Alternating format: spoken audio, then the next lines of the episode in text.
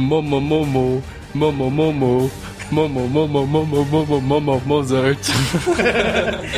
ah, Requiem.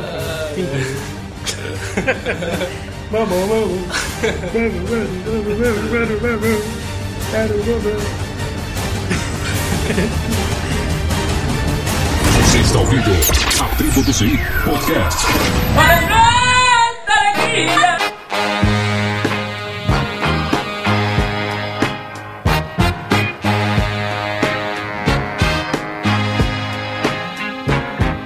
Aqui é Sebastião Helson e eu não sei usar as linhas auxiliares. Eu sou alemão e eu desenho dente falso nos políticos. É, eu sou Moza Couto, não sou artista plástico, não sou ilustrador, não sou quadrinheiro, eu sou desenhador. On my doorstep,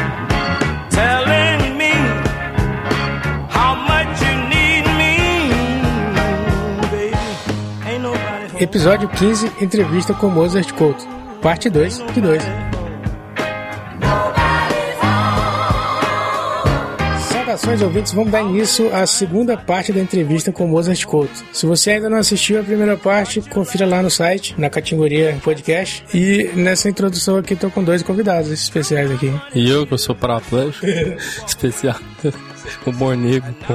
Eu, Fernanda Thaís. E a gente sabe sempre quando a gente traz mulher da audiência.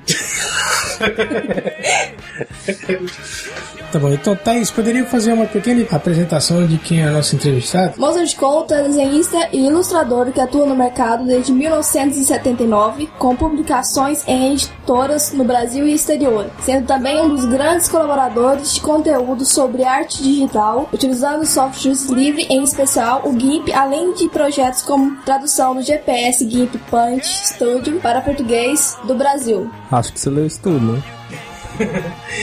Ficou natural, né? Que eles Então, no primeiro episódio a gente falou bastante da sua carreira e tal, quando começou na informática. E na segunda parte a gente já começa falando do mercado de trabalho no GIMP. Vamos lá então pra entrevista? Ah, pode soltar, não? Eu tô, tô meio desanimado hoje. Não, manda ver lá. Vamos! Valeu.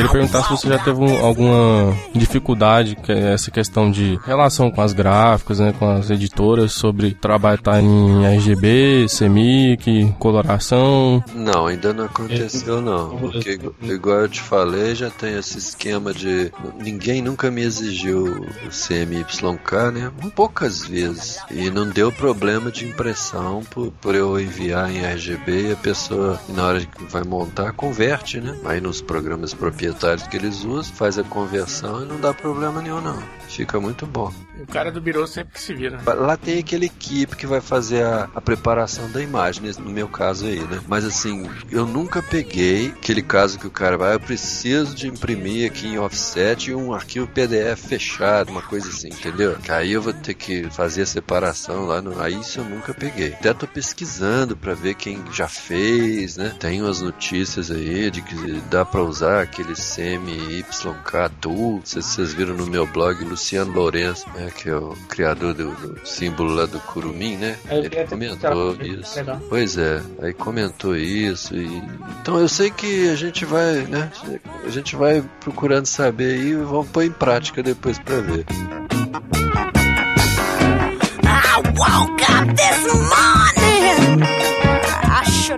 Eu tenho uma história interessante em meados de 1900 e 2005, eu vi um tutorial sobre coloração utilizando o GIMP. E eu lembro bem que era o Quarteto Fantástico. Lembra desse tutorial? Ah, tá. E a minha agradável surpresa é que o autor do artigo era alguém que eu já seguia há muito tempo as dicas e tutoriais com revistinhas, sabe? É. E era o Moza Couto, sabe? É, ali eu ainda tava aprendendo também as coisas, né? Eu, eu também sempre procurei não complicar muito, né? Porque tem aquelas técnicas de vários layers, né? Que que eu acho bom determinado ponto, mas para mim às vezes não, não dá muito certo, que como eu, eu te falei, eu trabalho muito rápido, mais com, sobre o impacto emocional do que pensando as coisas tecnicamente. Então eu coloro leia que não é para colorir no lugar do outro, né? Aquilo acaba me confundindo, né?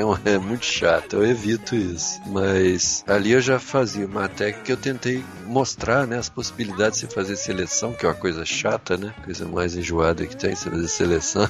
Migrou aquele ditado para não usar borracha, só o lápis, né, pro computador também. É. Ainda bem que eu já mudei de emprego, mas eu lembro que eu passei a, a parte da manhã inteira colorindo o negócio, sabe? brincando com, com o punch, porque vendo a possibilidade. Eu lembro que tinha até uma, uma guerreira que tava lá só os traços, aí eu fui pintar ela, sabe? Eu cabulei metade do meu trabalho fazendo esse negócio. É. Ainda mais usando mouse. É, usando mouse. Ah, isso é terrível. De bolinha. Mas lá os computadores eram até bons. Nessa época eu programava em cima do AutoCAD. Então as máquinas tinham que ser um pouco melhores e os mouses também eram, eram um pouco melhores. Foi bem interessante esse tutorial que eu vi lá. Para mim foi um, um, marco interessante nessa parte de coloração digital aí. É, legal. É, eu vou tentando fazer, né? Igual os, os vídeos também. Eu tento fazer de uma forma assim para que a pessoa vá olhando, dê pause, né? Vai aprendendo. É. Agora mesmo eu tô preparando de arte final. Eu vou começar a fazer mais de desenho, porque eu não sou pintor, colorista, não. Eu faço isso por necessidade. Eu sou mesmo desenhista. E então eu tô fazendo uma série agora mostrando o desenho feito no lápis, vídeo tutorial, né? Vou fazer três tipos de arte final. Já fiz duas. É para mostrar como é que é. Tudo usando aquela ferramenta é, tinta, né, do, do GIMP, para mostrar como ela é útil, como o traço fica bonito para arte final. Isso tudo digitalmente ou, ou é, técnica de desenho digital. É. Agora eu tenho feito muita coisa já direto, né? No, no, já desde o início do trabalho já faço um lápis no, no, numa camada, depois jogo a outra camada branca em cima, diminuo a opacidade dela para enxergar o lápis embaixo bem fraco, lápis digital, né? E aí eu venho com a outra camada e faço a arte final em cima. Depois eu apago aquele fundo e mesclo a, parte de baixo com a camada branca com o desenho de arte finalizado. E é interessante que a gente pode desenhar bem grande, né? Dá o zoom e desenha bem grande e vai mais rápido até. O que, o que é desagradável é a luz no, do, do monitor. Eu fico sonhando um dia que eles fizerem monitores que, que você não, não tem essa luz, assim, né? Que seja tipo aqueles leitores de e-books, né? Né? É, se, nossa, se tiver isso aí, acabou. Não sai mais da frente.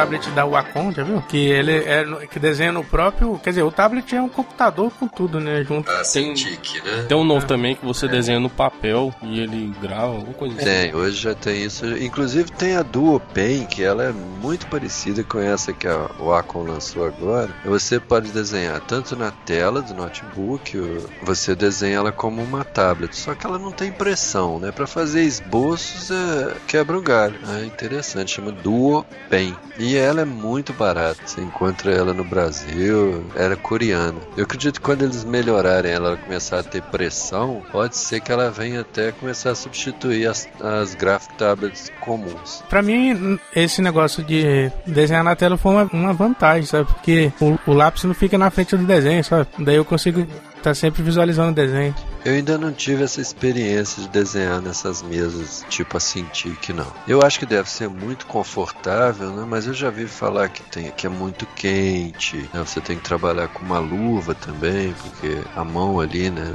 Aquela coisa, né? Parece que fica suando. Então tem lá suas vantagens e desvantagens. O que importa mais é, pra, é ali quando você desenha, quando ela te obedece. Como aquele cursor te obedece, entendeu? Como ele tem que ser de um jeito que ele tem que te fazer esquecer de tudo que você está segurando alguma coisa. Comigo, assim, eu uso no, na posição do mouse a minha tablet, né? Mas eu não, não olho para minha mão, né? Não, não vejo o que, que eu estou fazendo. O que importa é ali cada tablet, dependendo de variações das linhas por polegadas, do nível de pressão e da velocidade dos dados da caneta para a mesa, né? A junção dessas coisas, combinações delas, varia muito o traço. Eu já comprei várias tablets para mim, eu acho que eu já tive ao todo mais, mais umas 12. Algumas delas eu devolvia da marca líder de mercado porque eu não gostei, que não me dava desenvoltura que eu precisava. E eu encontrei uma tablet baratíssima.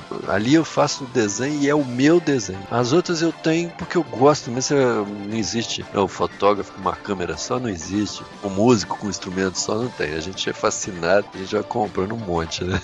Desculpa perguntar qual a marca que é, mas só pra saber, talvez é, é igual a minha, né? Ou a minha, né? A, mi a minha foi doação. Eu... A, minha, a minha foi comprada ali na esquina também, talvez é a é, mesma.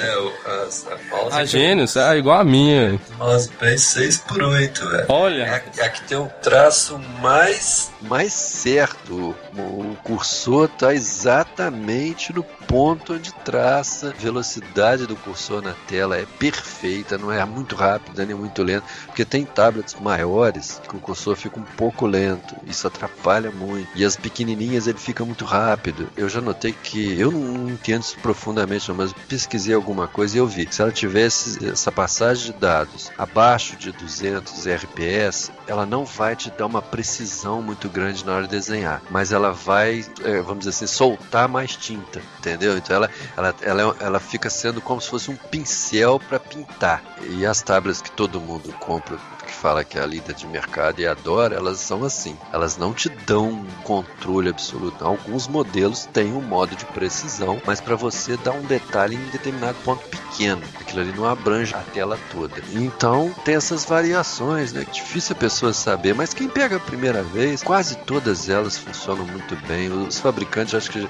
o principal eles já dominaram. O que eles estão competindo agora é com as perfumarias, os botõezinhos, as outras funções de mas o principal ali são três fabricantes só que tem no mundo, dois na China e, e o japonês, e eles já dominaram o principal.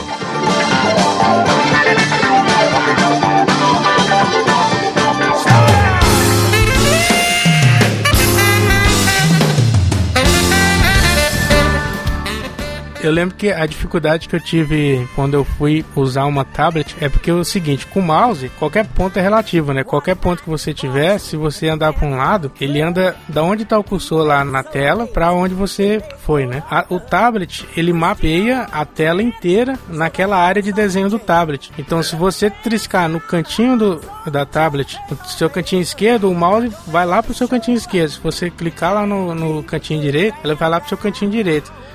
E eu lembro que essa eu, é, a, que eu recebi a doação foi exatamente a Gênios que tu falou aí, é mouse pen, né? É. O drive dela é mouse pen. Tá, o, o, modelo dela escrito lá é diferente, mas lá tá mouse pen. Achei interessante porque é exatamente isso. Eu tava achando ela até grande demais, sabe?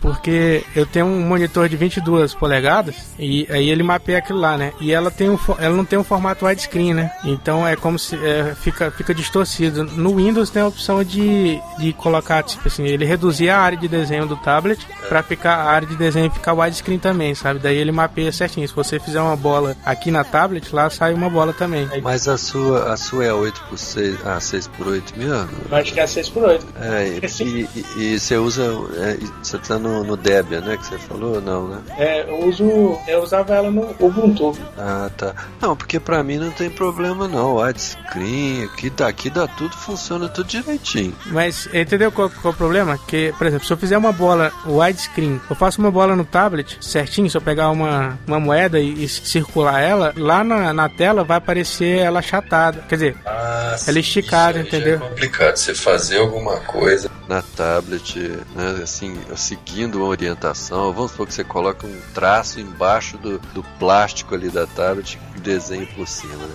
Aí já começa a dar um monte de complicação. Pois é, aí eu lembro que no Windows, eu resolvi isso no Windows, lá no Drive, que ele, no pacotezinho do Drive, ele tem a opção de você reduzir a área de desenho da, da tablet para ficar mapeado exatamente o widescreen, sabe? Tem, isso tem essa variação. Eu nunca achei isso no, no Linux. É. É, parece que eles ainda estão preocupados em fazer outras coisas no, nos drives, né? Não dá tanta opção assim. Eu já, já vi alguns drivers aí, alguns programinhas, acho que não sei se vocês já viram do Gnome Apps, mas largaram pra lá.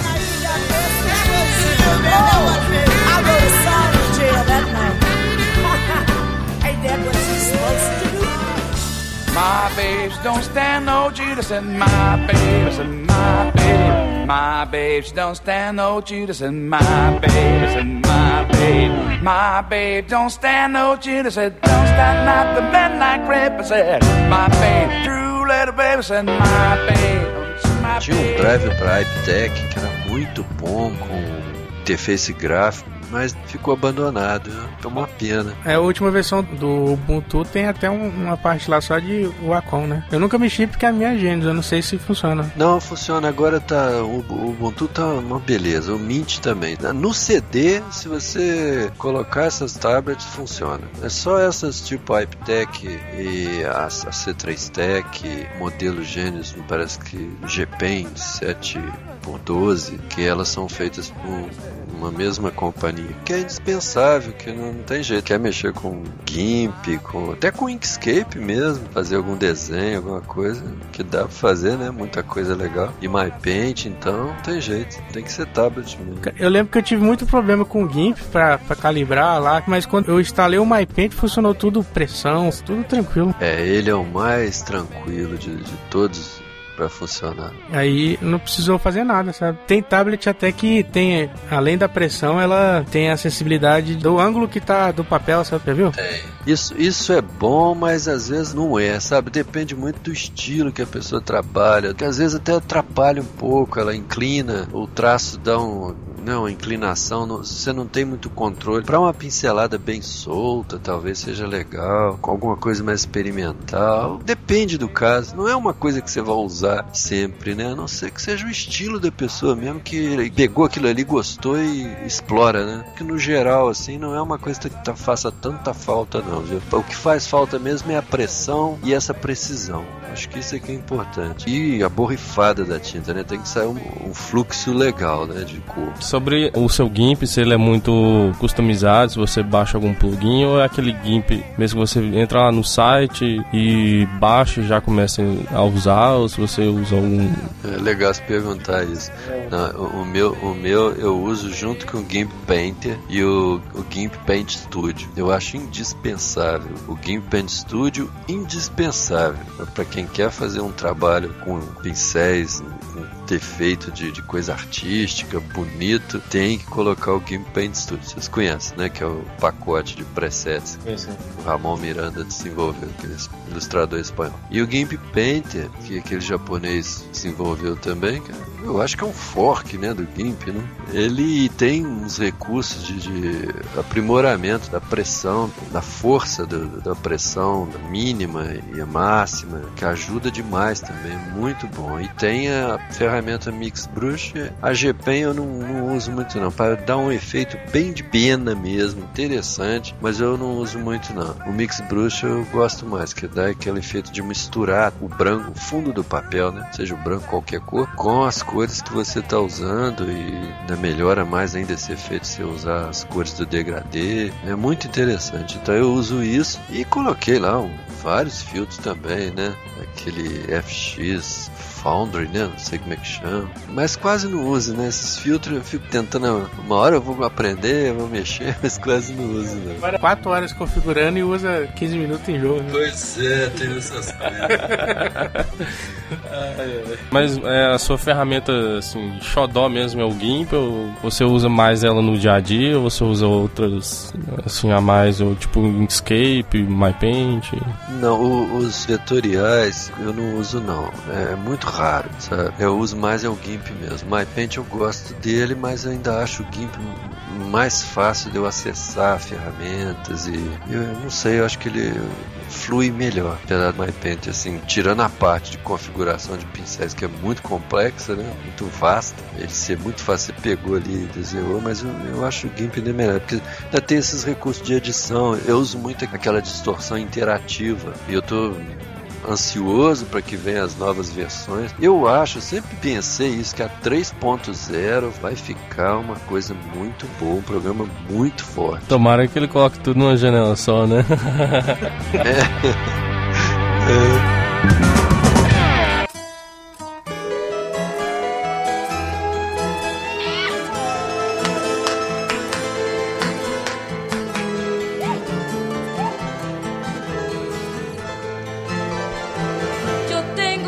Eu não sei, eu já fiz meu esquema aqui que funciona. É bem parecido com aquele padrão Photoshop que eu acostumei muito, mas funciona, fica legal. Mantém a janela sempre em cima, ou então deixa ela naquele modo utilidade lá e ela fica sempre visível, né? As paletas flutuantes que eu digo. E a janela também fica lá embaixo delas, paradinha, então é tranquilo. Qualquer coisa eu tab ali e ela, as paletas desaparecem. O F11 trabalha na tela cheia, que é, é bom isso também. Mas é tranquilo, pra mim é tranquilo. Hoje, qual que é a proporção do teu tempo de trabalho com software proprietário e com com GIMP. Eu tô direto no Linux e no GIMP. Eu tava aquele negócio assim de ficava testando, né? Aí um dia eu falei, não, eu tenho que ficar pelo menos uma semana para mim ver, para testar como é que funciona os programas, para aprender, né? E depois dessa semana eu não voltei mais, né? Não teve jeito. Porque eu gostei muito, é a coisa de ser customizável também, né? Você poder mudar muito. Até a cara, né? Eu gosto do visual. Eu gosto de ver uma coisa que tem um visual bonito ali na minha frente. E daí tem muito tema, né? Pode mexer em borda de janela. Eu gosto muito disso. Então, aí fui começando a aprender. Eu senti alguma falta de programas para conversão de vídeo que eu não conhecia. Nossa, achei tanta coisa, né? Então, não tô sentindo mais falta de nada. Acho que é, isso é muito legal. Entrando nessa parte de proprietário livre, os seus trabalhos têm alguma restrição sobre a licença? Quando você publica alguma coisa, essas coisas, se tem algum problema com as instituições, né, que você manda, essas coisas? É, os trabalhos que eu faço profissionalmente ainda é dentro desse padrão do mercado mesmo, né? Alguma coisa é direito autoral meu, outras coisas são negociadas o direito sessão total, porque no Brasil ainda tem muito isso, que é uma coisa assim que não tem lá fora praticamente, é uma coisa não era para ter, né? o, o, artista ter que ceder direito total da obra dele por 70 anos. E ainda tem isso no Brasil, infelizmente. Apesar dos ilustradores, o pessoal se unir, foi feito aquele guia do ilustrador que pode se baixar grátis na internet, é muito bom. Todo mundo debateu muito isso, tentou ver se mudava isso, mas é, aos pouquinhos é que tá mudando. Ainda tem muito essa coisa do cara chegar com um contrato te oferecendo para você ceder o direito total. E tem situação que a pessoa cede, né? Tem outras que não dá para você negociar, complicado ainda. É. Agora, o que eu faço para software livre, geralmente eu, eu deixo para compartilhar, né? A pessoa poder compartilhar. Só não dou permissão da venda, né? Eu acho que é até errado falar isso, mas eu baixei umas revistinhas suas pela internet. Talvez foi até você que disponibilizou, não? Ué, isso aí não tem jeito. Tem que descobrir uma, uma, maneira legal que as pessoas possam baixar, que o artista ganhe mesmo que um pouco. Eu gostei muito daquela ideia que o Stallman deu. Uma vez eu coloquei no meu blog né, uma carta para Dilma. Que não sei se vocês leram isso, né? Ele propondo a divisão. Eu achei muito legal, foi uma coisa interessante. Então eu acho que pode seguir por aí. Acho que não, não dá para controlar mais assim, não. Só lembrando aqui, eu comprei todas as revistas. Desculpe, mas eu contribuí para a pirataria, viu? ah, não, mas isso aí não, não dá para controlar. Eu vou comprar, vou comprar duas para compensar. Eu tô querendo fazer a experiência de produzir alguma coisa e deixar ela na net e pedir o pessoal a doação. Ah, é? Tem, eu, eu não lembro se tem link de, de PayPal lá no, no teu blog, tem não, né? Não, eu tenho que pôr. PayPal ainda não tem, eu tenho PagSeguro. O Richard Stallman, quando ele fez o manifesto lá do software livre, ele falou como que seria as liberdades, né? A liberdade de alterar, a liberdade de distribuir, liberdade de, de usar para qualquer fim. E ele deu também dicas de vários modelos de negócio, né? Que poderia ser seguido em cima desse modelo de desenvolvimento. No caso de software, né? Agora o Creative Commons de produção de arte, né? É. Tu já ouviu uma palestra dele, ele falando muito de hardware livre, né? A ideia dele vai por aí e eu acho que vai acabar afetando toda a sociedade, porque ele está mexendo aí com o centro da nossa sociedade atual tecnológica, né? Tudo se faz hoje com software e um hardware, né? E quando você tenta mudar o padrão que tinha, dá uma outra opção totalmente nova igual essa, né? Que tem gente que não consegue entender, né? Não é uma coisa complicada, mas é tão diferente do que era, né? Como é que o cara teve essa ideia de fazer uma coisa que é, é legal, é resguardada judicialmente, mas todo mundo pode usar e dá para ganhar dinheiro também. Se não quiser também não ganha dinheiro. Muito legal isso.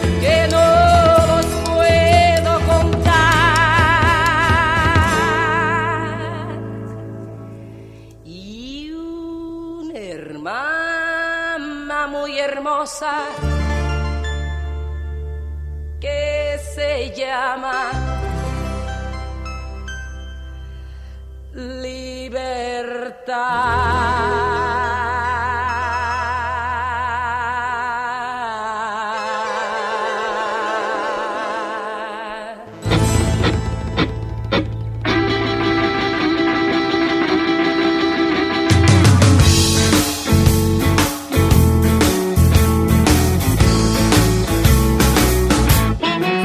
Trabalhos do cara que faz o GPS, cara, é muito bom os trabalhos dele, já viu? Ele é um retratista também muito bom e ele pinta abstrato também muito bem.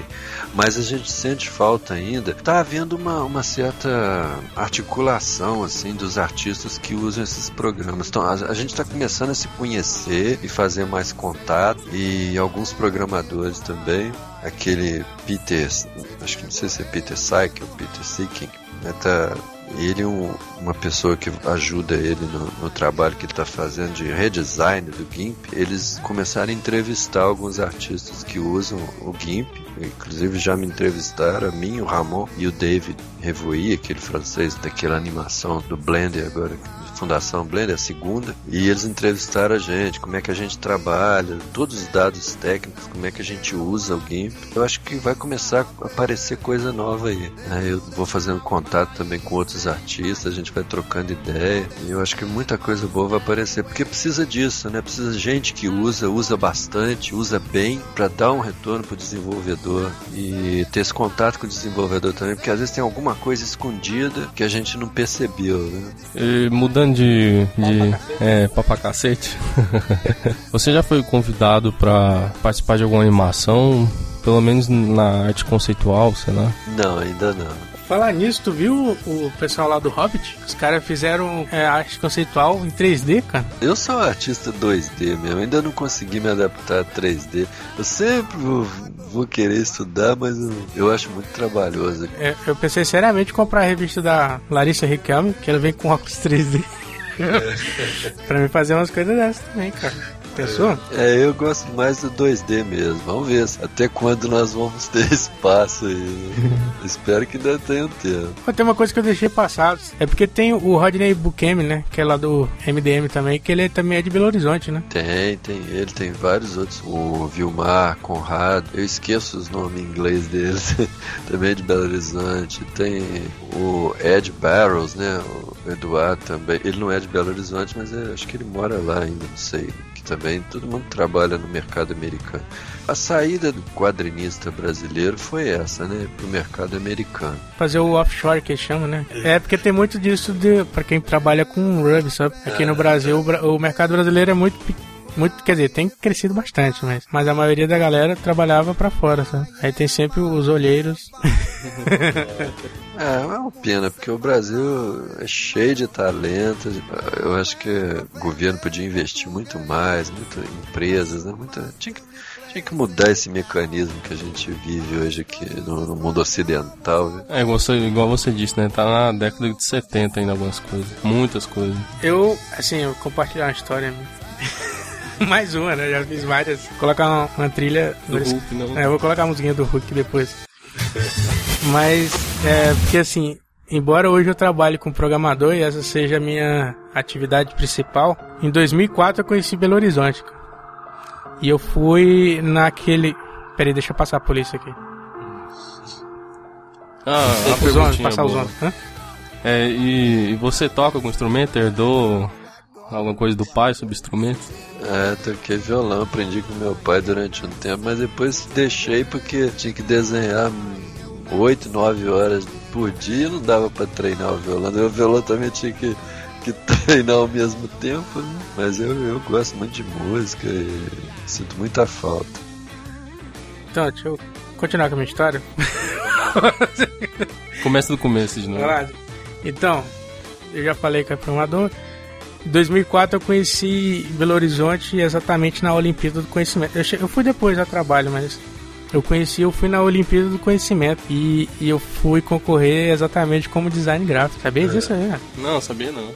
Interessante, né? Arquivo Confidencial, Sebastião House. E a gente conheceu Ouro Preto, cara, e aí eu, a galera parece que respira arte o tempo inteiro, né? Tu acha que tem uma influência de aí ter bastante profissional que trabalha com isso? Essa parte do quadrinho né, ilustração, muito forte em Belo Horizonte. Tem um ou outro que está fora. No meu caso, por exemplo, que eu estou fora do, do, da capital, né? A maioria é de lá mesmo, né? Tem bastante gente, sim. Cara, que eu lembro que a dinâmica que a gente fez lá, é porque teve umas atividades lá, o pessoal fazia umas dinâmicas e tal, e tinha galera ensinando como fazer desenho. Eu nunca, eu nunca tinha visto aquela borracha que parece um, uma meleca, sabe? Aquela borracha.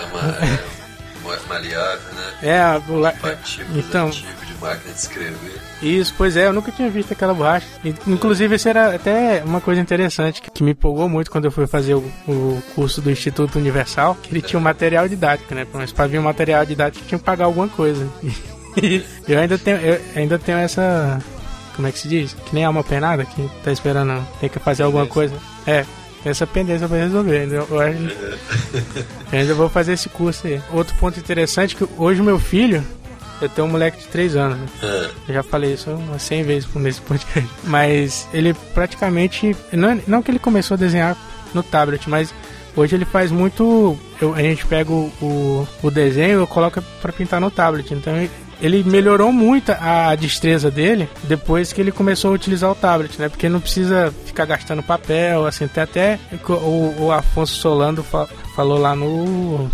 Acho que foi no Matando Robô Gigantes, né? Que tem essa função é de, res, é, de responsa, responsabilidade. É, respo, é, é, responsabilidade ambiental, sabe? Porque aí ele pode ficar brincando lá o tempo todo. E hoje ele desenha bem, cara. Ele desenha. O meu, o meu moleque lá, ele fez um Batman. Ele fez um Homem-Aranha lá que eu fiquei assustado, assim. É, eu acredito que essa geração aí, se eles mexerem com as técnicas convencionais, vai ser só por curiosidade, pode gostar, vão gostar, claro, mas a coisa do digital não tem mais volta, né? Para produção, é, para você produzir, consertar trabalhos, né? Que às vezes você tem que alterar trabalho. O digital é muito menos complicado. Né?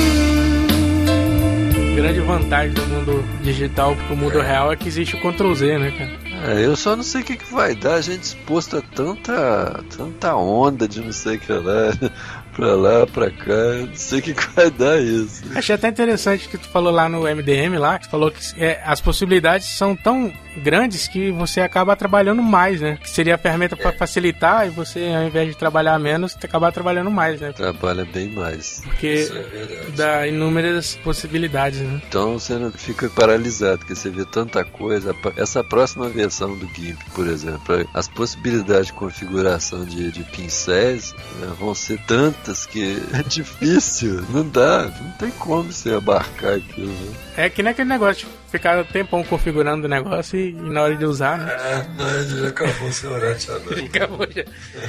Eu fazia isso muito com. Eu já até contei a história, né? Mas na hora de desenvolver um software, tem que fazer um framework, né? Que é tipo um, um conjunto de ferramentas que eu vou reutilizar várias vezes, né? Sim. Aí eu termino de fazer o framework e já acabou meu tesão. Agora que eu tinha que reutilizar o que eu fiz, eu. E vocês não mexem, nenhum, nenhum, nenhum de vocês mexe com software é, gráfico, não? Um gráfico hoje? É, é assim, né, pra fazer alguma coisa, pra se vocês quiserem, vocês atuam nessa área também de implementar alguma coisa, em algum software livre gráfico aí. Ah, se a gente contribui em, em termos de código, né? É. Não, não. Não, né? A não ser o Hell Smash, né? Questão de história oculta dele. Talvez. eu- Eu tenho várias histórias. mas a minha realização, assim, no termo de programação de computação gráfica foi quando eu trabalhei com essa galera lá do AutoCAD que eu comentei, né? Aham. Daí teve uma época que a gente estava migrando do AutoCAD para uma ferramenta que a gente tinha que fazer tudo que o AutoCAD fazia. Trabalhava com georreferenciamento, então não era muito artístico, mas tinha a ver com computação gráfica. Eu já tentei contribuir para um projeto programando mesmo, era para um projeto de desenvolvimento de fazer o ML, é o Argo ML, que era em Java, né? Eu, eu sempre programei em Java e tal. Daí esse projeto eu tentei acompanhar, mas eu não consegui fazer nada de relevante não. Mas eu tô aí na expectativa de poder conseguir fazer alguma coisa. É, eu imagino que deve ser complicado, né? Você deve ter vários critérios. É, porque não é, é- não é bagunçado, né? Até a equipe de desenvolvimento aprovar deve ser difícil. Né? O Joelis até comentou, né? Que foi porque o pessoal fala, ah, software livre é aberto, não sei o quê, mas tem todo um critério para que se mantenha a qualidade, né? Eu acho que software livre é bagunça. Você tá pensando o quê? Que travesti é bagunça? Pensando que software livre é bagunça? Acho que pode ser, né? É. Agora tem umas coisas assim que parece que podia, sei lá, não é, não é complicado, igual um autosave pro GIMP. Uma vez eu tive que recorrer a um conhecido meu, que é desenvolvedor aí do GIMP, cara conhecido. Eu tinha falado que ele fez um rapidinho, porque na, época que eu usava o GIMP no Windows, ele vivia dando problema. Se eu, como eu falei que eu desenho muito depressa, se eu desse dois comandos muito próximos, dava um toque na tela e encostava lá num pincel, pronto, travava. E eu perdi o trabalho, que eu sempre esqueço de, de salvar, né? Aí ele fez um autosave assim, instantaneamente pra mim. Eu fiquei usando um bom tempo até o que eu passei pro Linux. E aí é tranquilo, né? Não tem essas coisas. E outra coisa também que eu vi ontem, um, um script da janela única pro GIMP. Ah, isso aí tem até uma bifurcação. Eu acho que não sei se é fork ou se não é. GIMP Box, que é um scriptzinho, coisinha. Mas ele entrou e ele mudou a minha configuração, né? Porque ele só funciona com aquele jeito onde as opções de ferramentas ficam do lado esquerdo, abaixo das, da caixa de ferramentas. E eu não trabalho com as opções de ferramenta ali, trabalho com ela do lado direito junto com as outras palhetas que eu montei ali. E daí ele muda isso. Daí fica meio bagunçado quando você volta a usar o GIMP. Tá, se abrir a caixa de lançar programa e digitar GIMP Box, ele entra com essa cara, né? Mas depois quando você volta pro GIMP normal, aí já dá um probleminha já. Então, uma coisinha que talvez tenha como. Você, deve saber como é que é isso, né? né, ele aceitar uma variação sem alterar muito, né? Mas ele faz a janela única, fica legal dos dois lados, assim, as palhetas. Muito bacana. Embaixo, as imagens que você abre, né? Vocês já viram. É interessante. É o, é o esquema lá do feedback, né? De quem tá usando, né? Assim, tem muita coisa em Python, né? A pessoa pode ficar, assim, até com receio, né? De querer contribuir em alguma coisa, mas... Ah, vou ter que aprender C++, vou ter que aprender C e tal, mas o GIMP mesmo tem, funciona muita coisa com Python,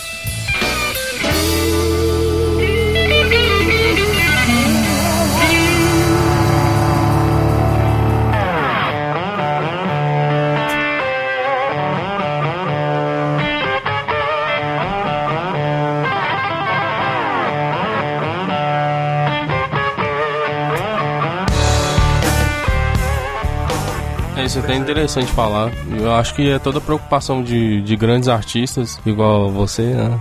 Querendo pegar a média. é, igual o Cícero Moraes. Você conhece o Cícero Moraes? A gente palestrou lá quase com ele. É, ele mexe com 3D. E ele aprendeu o software tão bem, ele precisa de aprofundar mais, entendeu? Em certas coisas, algum efeito. Então ele precisou de aprender programação para mexer em alguma coisa específica que ele precisa. Ele já tá num nível de customização tão grande, né? É o Cícero da Coditas. né? Incrível. Isso aí, nossa, isso aí é muito legal. Pois é, como é que você vai conseguir isso com o proprietário, né? é, essa, esse, esse scriptzinho aí, se colocar na mão de uma pessoa, ela pode fazer uma adaptação lá, um desenvolvedor aí que saiba mexer e o, o negócio voltar a funcionar legal. Que tá meio jogado, né? Fizeram ele acho que em 2010, quase ninguém usou, talvez. Nunca vi, né? Tem essa coisa, precisa organizar, né? Precisa ter um grupo de gente que trabalha bem, igual eu falei, e todos eles usarem pacote de coisas, né? E divulgar aquilo, né? Aí eu acho que isso ajuda pra caramba. O GPS, por exemplo, tá aí, começando a, a ser conhecido, né? Não é tanto como deveria, mas já na Europa já tá começando. Tem outras coisas, né? Que tinha que juntar um grupo assim e todo mundo ver como é que aquilo funciona, os caras fazendo tutoriais. É. Aqui em Goiás a gente tem uma comunidade forte, sabe? De fomento do software livre, sabe? Daí a gente sempre faz palestra. Participei agora do Circuito Goiano de Software Livre e a gente foi no interior, sabe? Fazer em várias cidades, são 10 etapas, né? A gente fez em várias cidades, divulgando, fazendo palestras nas universidades, e assim, o pessoal vai conhecendo, quanto mais gente conhecer, né? Você acha que ficam muito interessados? Cara, tem, tem, tem uma galera que fica muito interessada. Até o, a palestra que eu fiz com o alemão, a galera ficou bastante interessada também. É até uma dica aí pra galera da organização do Plisol, ano que vem, trazer o Moza Goiânia. É, o problema é que eu sou ruim de viajar pra caramba. Não, não. É, às vezes me convidam, o pessoal do, do Latino Eta me convida, mas eu sou ruim de viajar. Vamos ver se um dia eu ainda vou. Ah, é, é lá na Latinoé teve uma galeria de pessoas que usam, que utilizam. Eles fizeram uns painéis, né? E ficou interessante. Eu acho que eu vou receber uma lona daquela. Mas eu quero ver como é que vai ficar aquela impressão. Porque eu fiquei curioso para ver a impressão na lona, né? Perto, como é que é, né? Mas hoje como é que tá o. tá trabalhando muito? É, eu já eu fiz um, um esquema, assim, né? Que eu tenho. Eu já, não, já tenho 30 anos de, de profissão, né? Então eu já não fico mais me estressando, não, né? faço uns negócios que dão uma coisa, um ritmo humano, né? Porque hoje em dia todo mundo tá correndo demais. Né? Eu acho que perder o ritmo, isso não é bom, perder o ritmo. Então eu tenho meus trabalhos, tenho uns clientes que eu fui conseguindo durante o decorrer do tempo, né? E fui utilizando software livre, eles foram gostando, às vezes sem saber, às vezes. Agora, por causa do blog e porque eu acabei ficando usando direto mesmo, não teve, não teve jeito, é que as pessoas estão sabendo mais. Inclusive o blog também é para isso, né? É para divulgação do cliente, dar um retorno para aquilo que eu recebo, né? A intenção primeira foi essa. É porque tem várias formas de monetizar isso, né? Não precisa ser diretamente com o trabalho, né? Tem gente que ganha com AdSense, publicando, né? Tem as próprias doações no site, essas coisas. Hoje tem algum retorno disso que tu faz? Não, eu ainda não fiz um trabalho dirigido nesse sentido. Aquilo ali, é, a, a ideia que eu tive foi essa mesmo. Dar em retribuição aquilo que eu recebo pelo uso do GIMP. Que eu ganho dinheiro com o GIMP, né? Eu sobrevivo com o GIMP. Então eu quis passar uma coisa com os tutoriais, mais nesse sentido. Ainda não pensei um, um esquema comercial para usar no blog, não. Eu tenho um plano de vender reproduções de, de ilustrações, mas é o, outro trabalho que eu tenho no dia a dia, ele me, me absorve, né? Acabo, os outros projetos vão ficando todos encostados e vai indo, vai indo, você deixa pra lá. Você tem que dar prioridade mesmo, o que, que você faz, né? Sobreviver. Tem aquele esquema de sketchbook, não tem? Que o pessoal vende sketchbook. É, tem. É, pode fazer um monte de coisa, né? Tanta coisa, né? Só parar, sentar, pensar e conseguir um tempinho para fazer, né? Possibilidade não falta. É, tem que pensar direitinho, colocar no papel e fazer. Às vezes eu penso começar com essa coisa da, da história em quadrinho do, ou da, da, história ilustrada, tipo um quadrinho, e ver como é que dá para veicular isso pelo blog, de alguma forma. E da venda de reprodução dos meus trabalhos. Eu até também encomenda, se a pessoa quiser. Mas hoje tu chega a ensinar a galera workshop, essas paradas? Não, não, porque eu rendo mais, eu sou aquela pessoa mais de ficar sentado ali com atenção fixa no desenho. Então eu rendo mais assim, entendeu? Acho que a coisa sai melhor assim. É a primeira vez que você faz esses vídeos? É, no, no YouTube eu botei o meu nome contrário, Couto Moss, né? Tem lá vários vídeos já então já tem um bom tempo que eu tô fazendo. Mas infelizmente não dá para fazer mais, né? Passa uns espaços assim de tempo muito grande, gostaria que fossem menores. Mas eu tenho feito bastante coisa ensinando o que, eu aprendi, né? mostrando como eu faço do meu jeito. Né?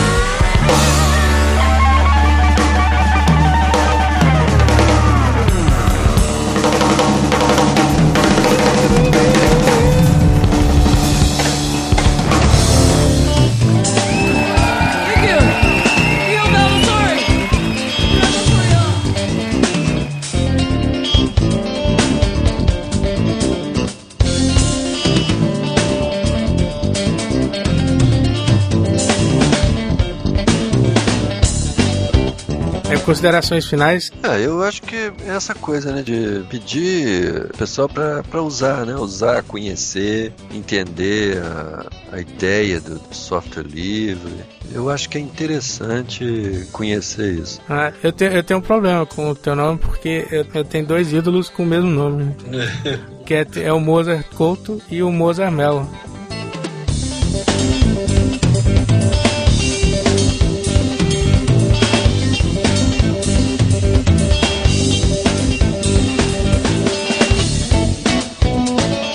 Ele é, ele é guitarrista. Daí eu, eu, eu, confundia, sabe? Eu tava procurando sobre Mozart Mello e achava sobre Mozart Couto. Quer dizer, eu queria achar sobre Mozart Couto e procurava sobre Mozart Mello.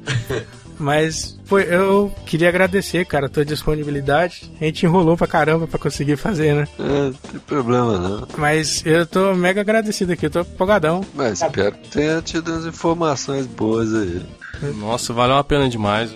É. Qualquer coisa, nós estamos aí. Pronto, tem, tem mais alguma? Ah, aquela velha pergunta, né? Pra quem tá começando, né? Que faz? pra quem tá começando, é... qual é a sua dica? No digital ou no desenho mesmo? Acho que no geral, né? É, seguindo, assim, seus passos. Olha, o, o ideal seria fazer um curso, né? Uma coisa bem estruturada, com bons professores, mas depois depende mesmo da pessoa, né? Muita disciplina, muita prática, estudar sempre e desenvolver muita percepção, né? Porque isso é muito importante. Mas eu acho que você tem que ter uma coisa que é o tal do talento nato. Não é que quem não tenha isso não vá se dar bem, não mas o talento nato é que faz aquela a pessoa chegar a desenvolver aquela arte assim que toca mesmo, né? Que é uma coisa assim inexplicável, né? Você vê o cara pode fazer até um rabisco que é diferente de todo mundo, o rabisco que ele fez. Então estudar muito, praticar muito. E hoje em dia, nossa, tem um campo aí tão aberto, né, para fazer tanta coisa.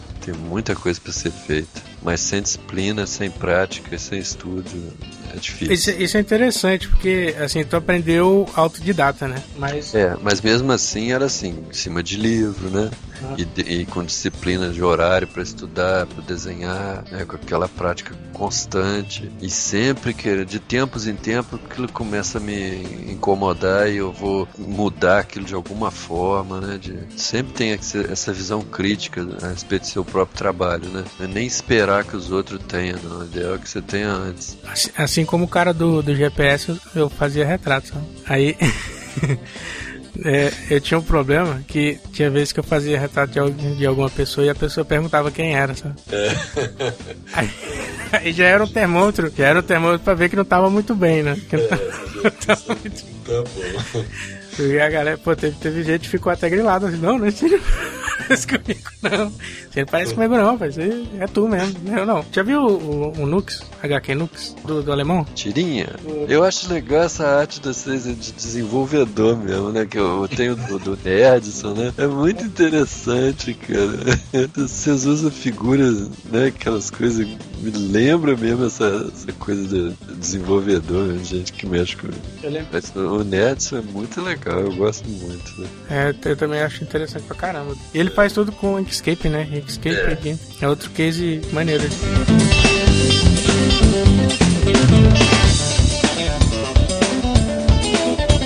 Hein, moça? Obrigadão, cara. Foi... Bem, Desculpa aí qualquer coisa. É, Eu vou lá ver mais podcast lá também. Ah, beleza. Vocês fazem é, toda semana? Como é que é? Era todo mês, né? Aí depois foi aumentando a cada dois meses. então né? tá, tava quase que virando semestral já. É, então, será que tem coisa nova? Não, tem sim. É, é, Sexta-feira passada eu publiquei. Ah, então tá. Inclusive foi bem em cima, porque eu fiz o anúncio do FGSL, né? Que é um evento que ia acontecer, e eu fiz o anúncio do dia do evento, sabe? É. Era, o evento começava de noite. Eu, eu publiquei, eu consegui publicar o podcast acho que meio-dia, sabe? É, não é fácil dar conta dessas coisas de internet, não. É, porque assim, a minha atividade principal não é essa, né? Mas nem porque é um hobby, né? Que... É assim mesmo. Meu blog também é, não é mole, não, cara. Atualizar ele, manter ele é difícil. Tem alguma consideração final, Alemão? Ah, é uma honra, né? Entrevistar um ícone desse. É, um ícone? Um ícone. Aí eu fico até, sei lá. Inadequado. É, inadequado. inapropriado. Então é isso. Muito obrigado. Tá bom, gente. Qualquer coisa nós estamos aí. Valeu, moço. Um abração pra vocês, então, tá? Abraço. Até mais. É.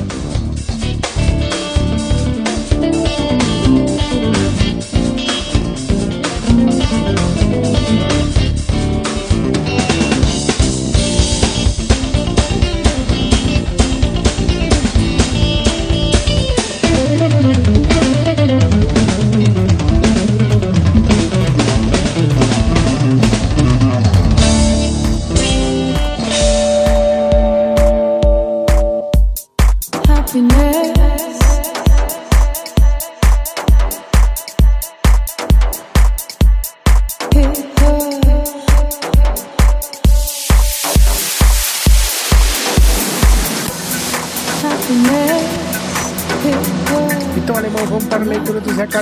agradecimentos desse episódio. Vamos. Muito original, gente.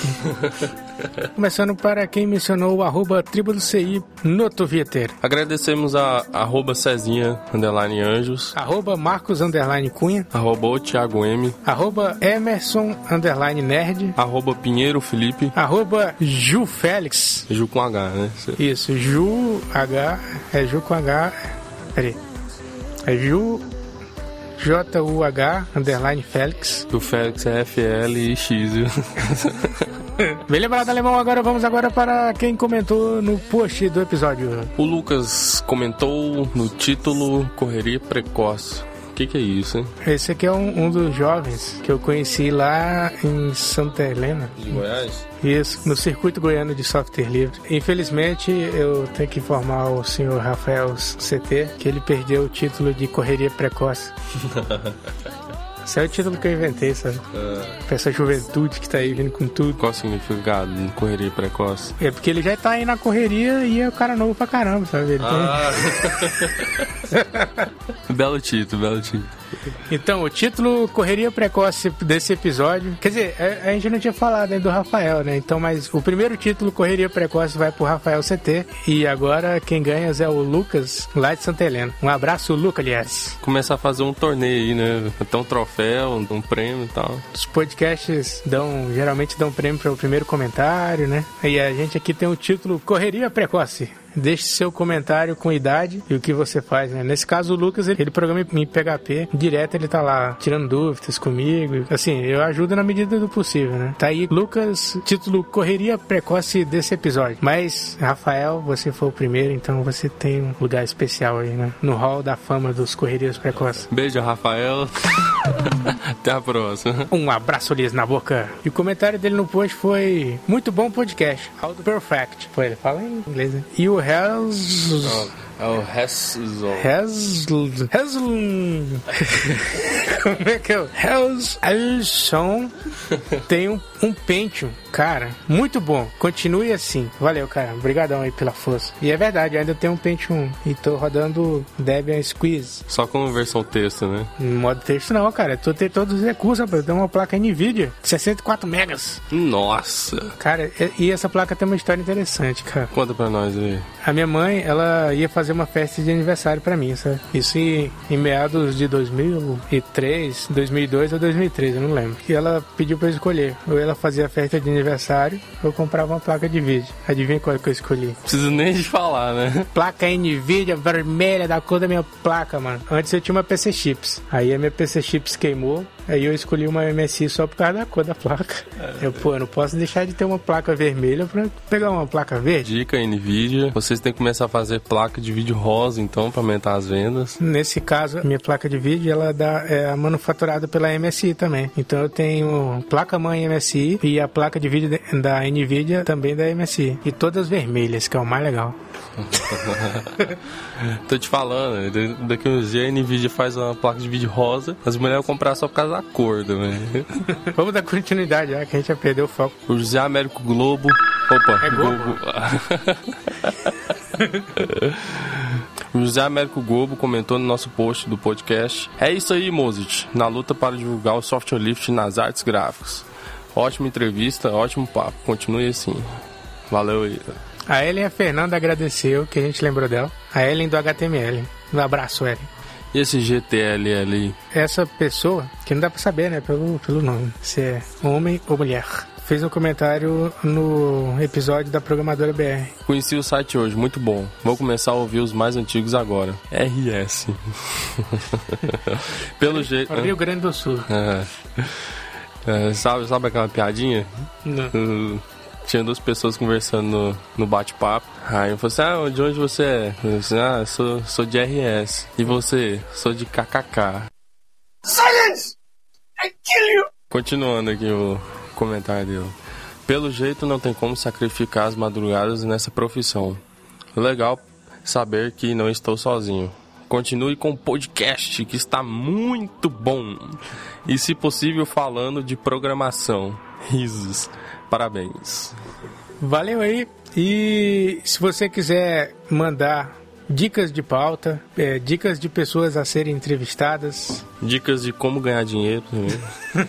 o Nux agora tá no Twitter. twitter.com barra hqnux ou arroba hqnux. É, para quem não conhece o Nux, eu sou ator das tirinhas sobre tecnologia. Acesse o site nux.org e seja feliz. Deixe seu comentário lá também, compartilhe e busque conhecimento. E agora, queria falar de um projeto muito legal, que é um projeto do arroba Eduardo Baião, que é um player. O projeto dele é um aplicativo para iPhone, é o Mega Boga Cache. Eu tô sendo beta teste desse software. Você tá sendo um Mega Boga Tester?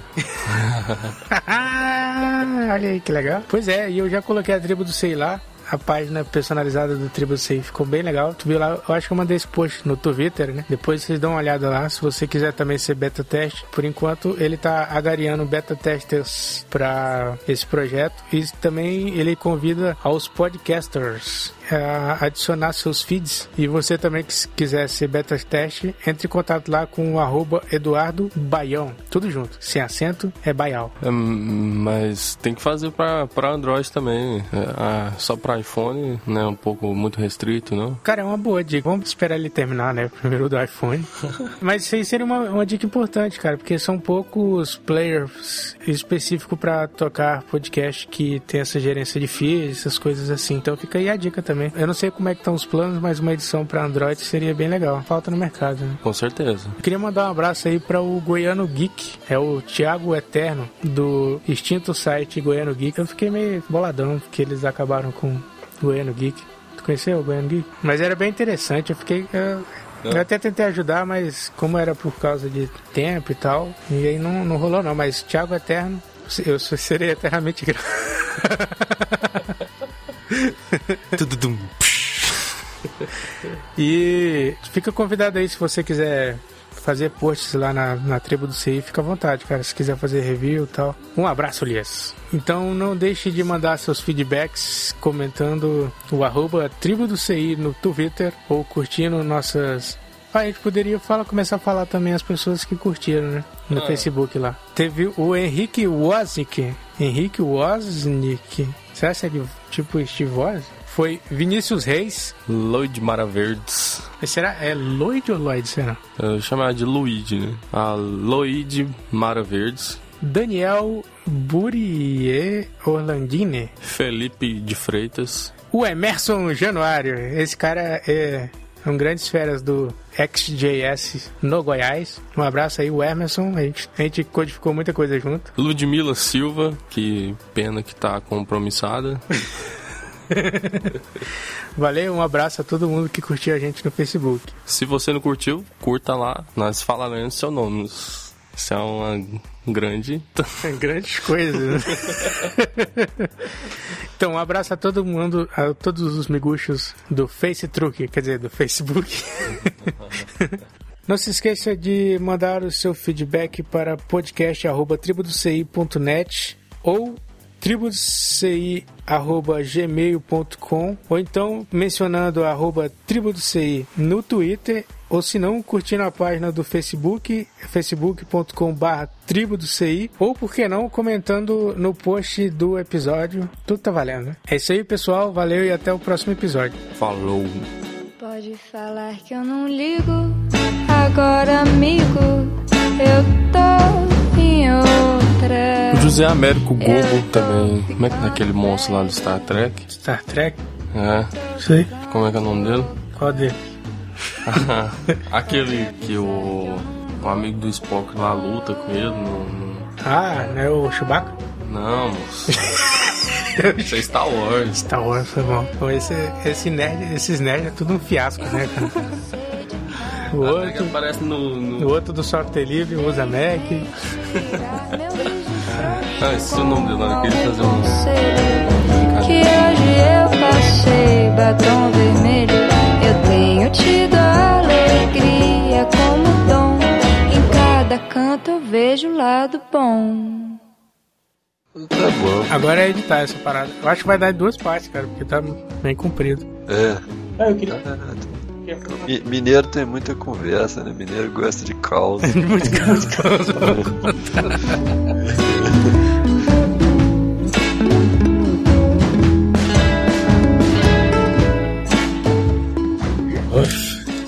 só falta ter gravado.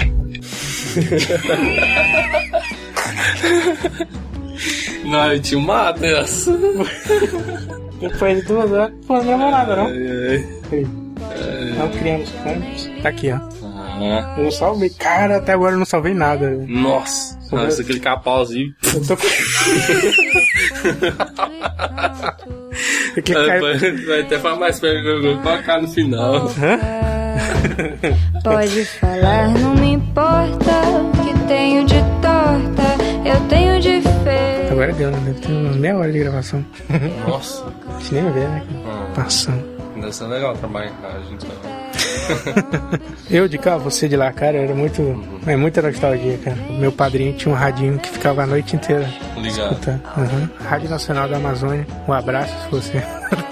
A gente mandava cartinha pra ele, pra eles mandar, tipo, eles mandavam um calendário, sabe, com os locutores e tal, isso era bem interessante. Então, se você tem calendário, ou se você foi ouvinte da Rádio Nacional da Amazônia, não se esqueça de mandar seu feedback.